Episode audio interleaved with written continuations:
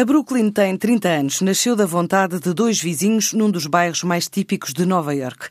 Agora chega a Portugal. A Unicer vai iniciar a distribuição da marca de cerveja artesanal norte-americana no mercado português, tal como anunciou no lançamento que foi seguido por António Catarino. A Brooklyn, criada em 1987 por Steve Andy e Tom Potter, está presente em mais de 15 países e chega agora a Portugal.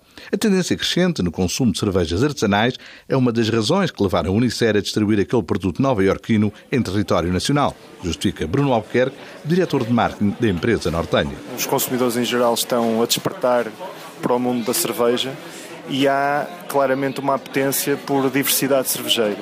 E a Unicer é empenhada nesse movimento, quer trazer, injetar diversidade cervejeira através desta parceria com a Brooklyn, que é uma referência mundial no âmbito das cervejas especiais e na cerveja artesanal. Lager, East IPA e Nerahito, três variedades Brooklyn de sabores e aromas distintos que podem ser encontradas em locais específicos graças a uma distribuição criteriosa.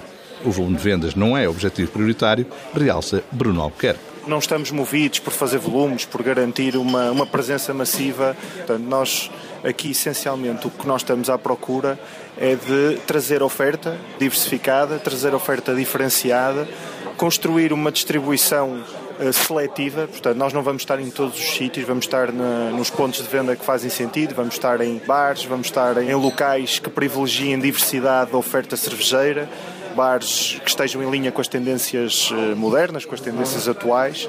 Portanto, e nesse sentido, não, o drive deste projeto não é um drive uh, comercial, quem está no centro disto é o consumidor. A Unicer pretende, deste modo, contribuir para a dinamização do setor cervejeiro. A Brooklyn, com três variedades desde que foi criada em 1987, já está presente em 15 países, entra agora no mercado nacional pela mão da Unicer.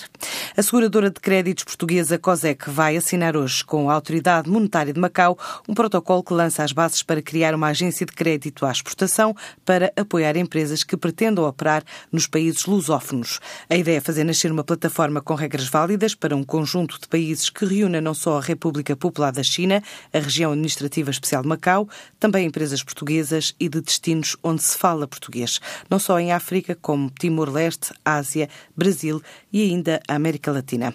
Para facilitar a correspondência entre os dois lados do Atlântico, a aposta no e-commerce por parte dos Correios de Portugal e do Brasil, com a assinatura de dois acordos que, em comunicado explicam, pretendem melhorar a eficiência e a competitividade dos produtos de Correio Expresso que suportam parte das trocas comerciais entre os dois países.